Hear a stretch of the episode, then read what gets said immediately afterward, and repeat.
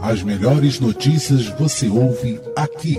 Rádio Iorubá. O seu lugar certo na internet. iorubá.com.br. Ei, psiu, fica ligado. Rádio Iorubá. Notícias, informação, reportagens. As melhores notícias você ouve aqui. Aqui. Fica ligado. A única que toca a sua região. Bença, Mucunu, Mutumbá, Colofé, Apucioluá, Orumilá, Boiú, Boié, Boxixé. Seja bem-vindo a mais um quadro de notícias da Rádio Iorubá. Olá, seja bem-vindo a mais um podcast, a esse bloco de notícias maravilhoso e primeiramente agradecer essa maravilhosa audiência.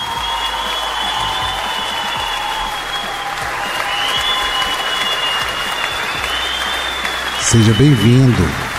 Obrigado pelo carinho, pelas mensagens.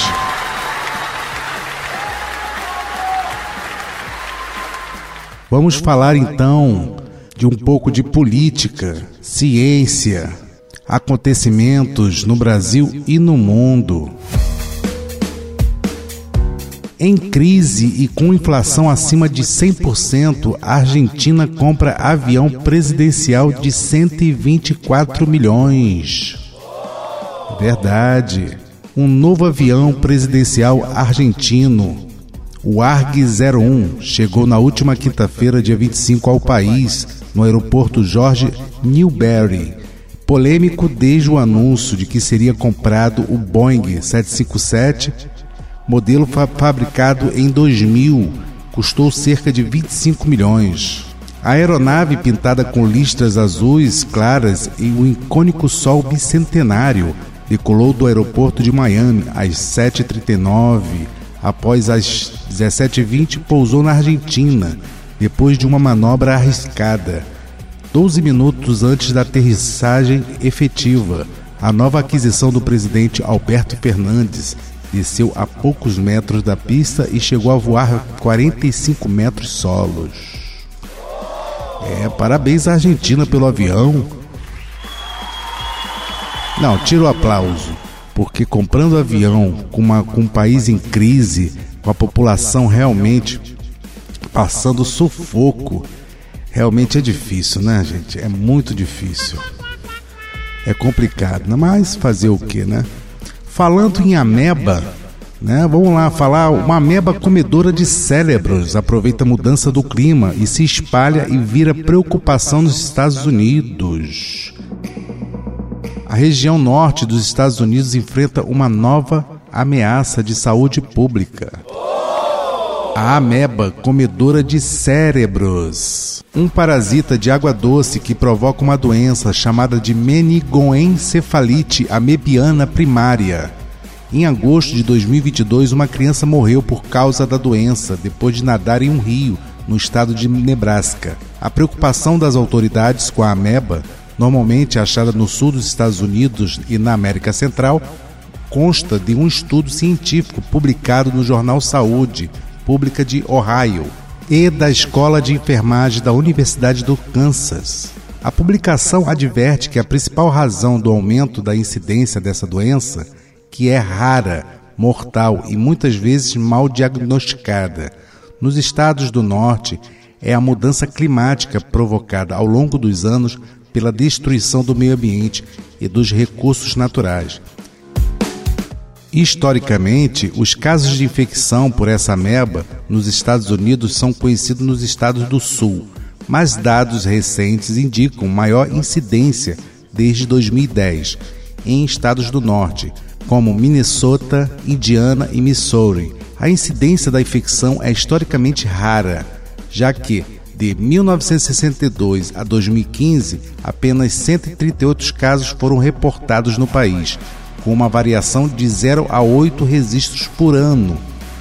Os pacientes são predominantemente homens e com idade igual ou menor de 18 anos, avisa os pesquisadores. Com o aquecimento global e as outras consequências da despreocupação com a alteração do clima do planeta, essas áreas ficaram mais quentes, o que torna um ambiente propício para o desenvolvimento do parasita. Até então, não havia registro da ameba nessa região nos Estados Unidos. Qual é a prevenção que, a gente poderia ter contra essa ameba? comedora de cérebros. Para os moradores, a indicação é não espirrar água em outras pessoas e também não submergir a cabeça quando nadar em lagos e represas. Se ocorrerem sintomas neurológicos, procurar o atendimento médico rapidamente. Os pesquisadores advertem os profissionais de saúde pública que monitorem os locais de recreação de água doce e quente, onde a ameba costuma habitar. Os repetidos casos ao longo dos anos foram documentados no mesmo lago de água doce. Então é importante orientar a população sobre os riscos de entrar em represas ou locais de água parada. Aí já nos chega a nossa Covid, que tivemos aí uma grande pandemia, né? E agora com, com essa ameaça dessa ameba se espalhar. Tudo isso, segundo os pesquisadores, graças a esse aumento global, a humanidade continuando não cuidando do planeta, a gente acaba tendo essas repercussões até na nossa saúde. O IBAMA voltará a analisar pedido da Petrobras para explorar petróleo na bacia da Foz do Amazonas.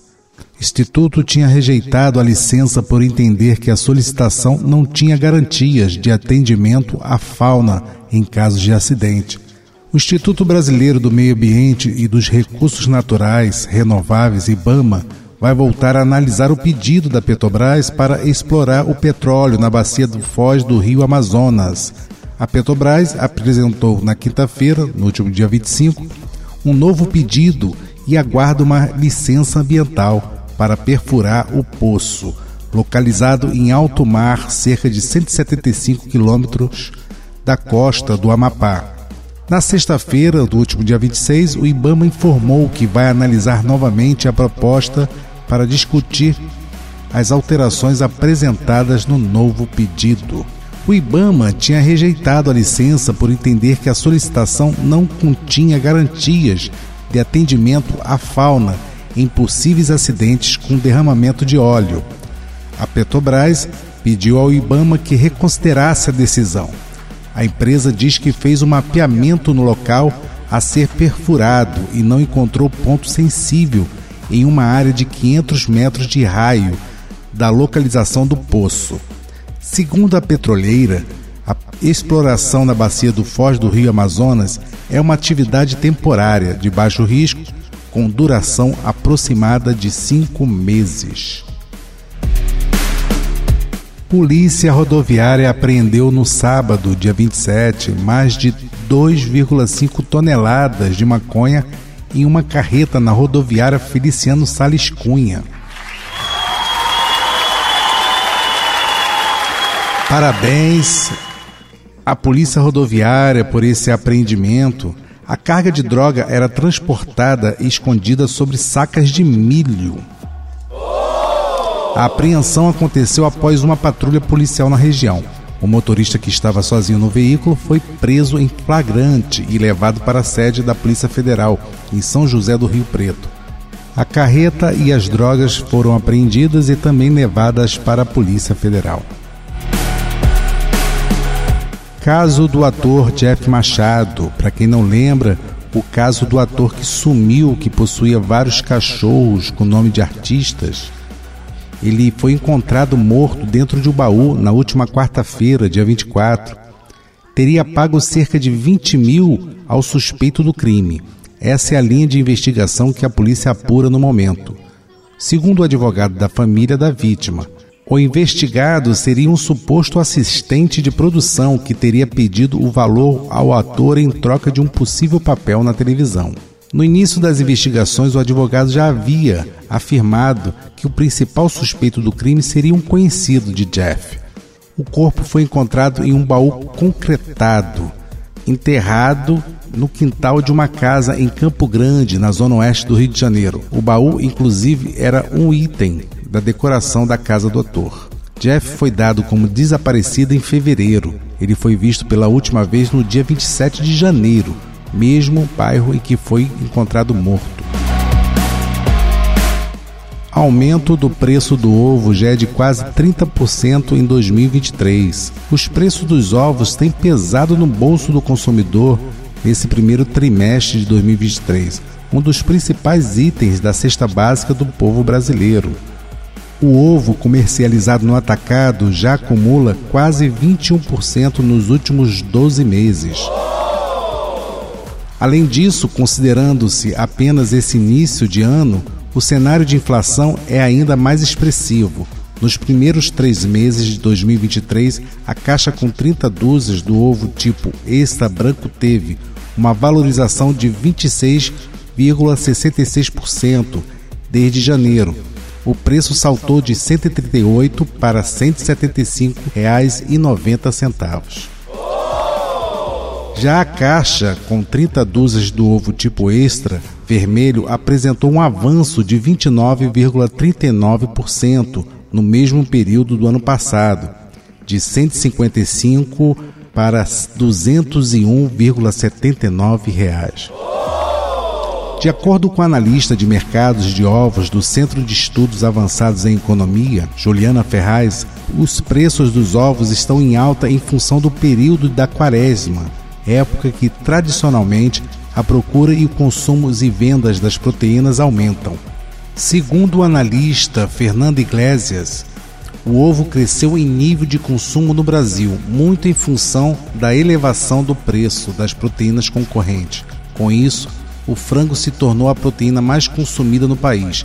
Em função disso, neste momento, o que estamos vivenciando é a perda da competitividade dos ovos na comparação da carne de frango. Acredito que o frango será a principal proteína consumida no Brasil em 2023, segundo o analista. O interessante é que essa notícia é agora, recente essa notícia, né? Então, se você prestar atenção, o analista, ele, eu acho que ele está um pouco atrasado, porque a gente já está comendo como principal fonte de proteína ovo. É verdade. Ninguém está comendo carne nem frango. Frango, agora que o frango está se tornando um prato especial. É verdade. O pessoal está tá achando que é brincadeira. É lógico que essa pesquisa deve ser assim, feita uma classe média acima, né? Mas a gente que tá, a gente que é trabalhador, corre atrás, o negócio tá complicado. E por falar de comer ovo, Lula faz churrasco no Palácio da Alvorada com ministro e líderes, com picanha à vontade. É verdade. A picanha rolou no Palácio da Alvorada o presidente Luiz Inácio Lula da Silva do PT reuniu na noite de sexta-feira, no último dia 26, ministros e líderes do governo do Congresso para um churrasco no Palácio Alvorada. A agenda não foi divulgada oficialmente pelo Palácio. O encontro aconteceu após uma semana de derrotas para o governo no Congresso, na pauta ambiental com as mudanças na medida provisória que reestrutura a esplanada dos ministérios. O churrasco reuniu líderes do governo no Senado. Jacques Wagner, do PT, Bahia, e na Câmara, o deputado José Guimarães, do PT, Ceará, e os ministros palacianos Rui Costa, da Casa Civil, e Alexandre Padilha, Relações Institucionais, e Paulo Pimenta, da Comunicação Social. Também estiveram presentes os ministros Flávio Dino, da Justiça, Alexandre e Silveira, Minas e Energia, Luiz Marinho, do Trabalho e Margarete Menezes, da Cultura, Aniele Franco, da Igualdade Racial e Carlos Fávoro, da Agricultura. O churrasco promovido por Lula para fazer articulações políticas é famoso nos outros dois mandatos do petista como presidente, um convite para confraternização era disputado entre as autoridades políticas. No atual mandato, este foi o primeiro encontro informal que o chefe executivo promove. E ainda vale citar que os presidentes da Câmara dos Deputados Arthur Lira, do PP, e do Senado, Rodrigo Pacheco, não foram chamados para o churrasco.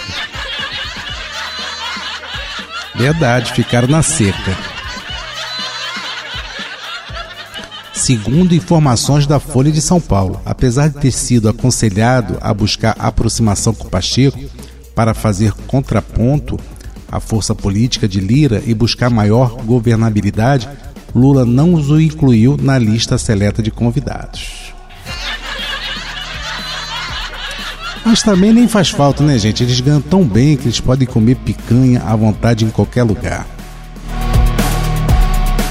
Continuando em política, o presidente Luiz Inácio Lula da Silva, do PT, classificou como histórico o encontro que manteve na última segunda-feira com o presidente da Venezuela, que foi recebido no Palácio do Planalto com todos os trâmites de uma cerimônia oficial de visita de chefe de Estado.